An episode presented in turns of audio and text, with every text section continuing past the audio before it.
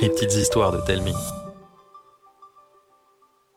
Salut, moi c'est Arthur, et j'habite le meilleur village du monde entier. Et vous savez pourquoi? Parce qu'il regorge de légendes géniales. Aujourd'hui, je vais vous raconter la légende de l'auberge des morts.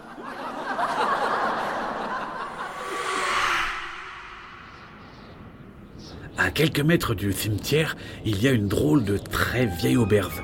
Impossible d'y dîner, elle est toujours fermée. Enfin, pas tout à fait. Une fois par an, ces portes s'ouvrent comme par magie lors de la première nuit sans lune. Et d'un coup, cet endroit froid et vide grouille de vie. Tous les fantômes des environs s'y pressent pour passer un moment avec leurs descendants, parler du bon vieux temps ou répondre aux questions des curieux. C'est grâce à eux que je connais autant de légendes incroyables. Mais attention à ne pas se laisser happer par leurs récits, car à minuit tout pile, l'auberge ferme ses portes. Et les pauvres imprudents qui se font coincer gagnent un aller direct pour le royaume des morts, euh, qui n'est pas vraiment l'endroit le plus accueillant pour les vivants. hein. Heureusement, euh, ça n'est jamais arrivé.